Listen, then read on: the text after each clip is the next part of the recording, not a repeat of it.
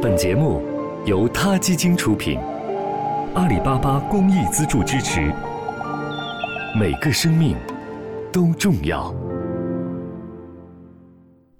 听众朋友们，大家好，我是小五，感谢你关注他 Radio。每周五的下午时分，请你和我们一起体味那些动物之趣，感悟动物之美。今天我要为您带来的是席慕容的《猫园》上半部分。女孩有一个很甜蜜的家，在高高的山坡上，有一个很大的庭园。父亲和姐姐们都爱养狗，因此院子里总有一两只小狗跑来跑去。女孩也很喜欢狗，不过她最爱的。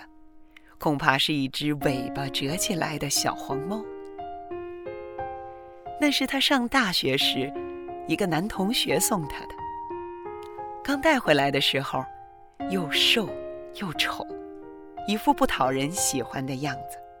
他耐心的喂食，慢慢的调理。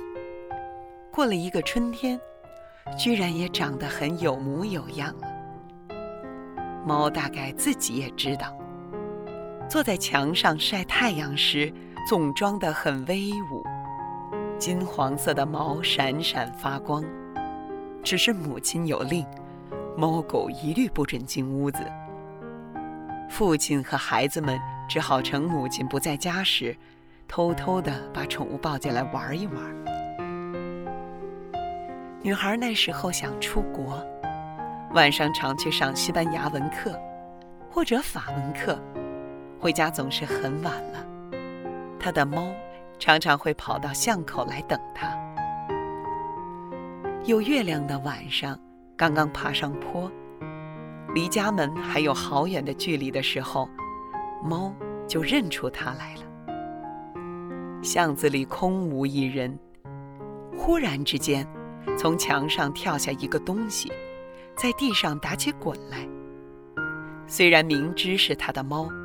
可是，每次还是会吓一跳，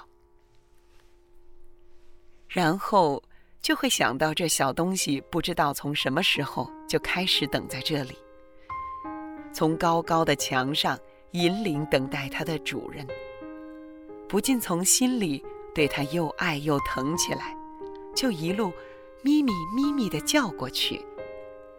猫大概也知道主人的心。所以总是躺在地上撒娇，一直到女孩走近，把她抱起来，他才心满意足，呼噜呼噜地靠在他怀中。出国以后，想家想得紧。女孩唯一能解乡愁的方法，就是给父母亲写一封又一封的长信，最后总会带上一句：“拜托多抱一抱小黄猫。”刚离家，心里总是慌慌的，也不大出去玩。中国同学会的会长硬到他宿舍，把他请出来，带他到学生中心去过周末。有中国人的地方是比较温暖，大家挤在厨房里包饺子。女孩虽然不会包，但是跟着打架，心里也高兴起来了。嘿，老兄。怎么不吃饭就走？会长向餐厅那个方向大声说话，大概有个同学有事要先走。抱歉，我约好了去车站接人，等会儿再来。给我留点饺子好吗？那个同学一面回答，一面打开门走了。他大概是北方人，说的一口标准国语，声音也非常好听。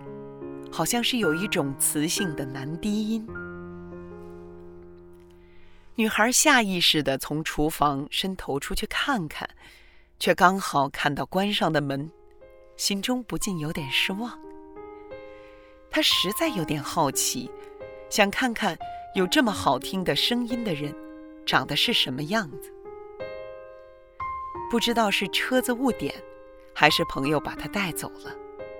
一直到最后一个饺子都被人吃光了为止，那个声音都没有出现。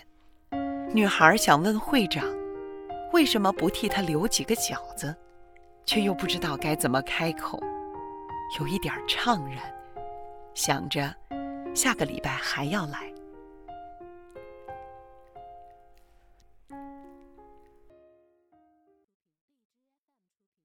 好了，今天的 radio 就到这里了，希望各位喜欢。有什么想说的话，大家可以踊跃给我们留言。这里是塔 radio，每个生命都重要。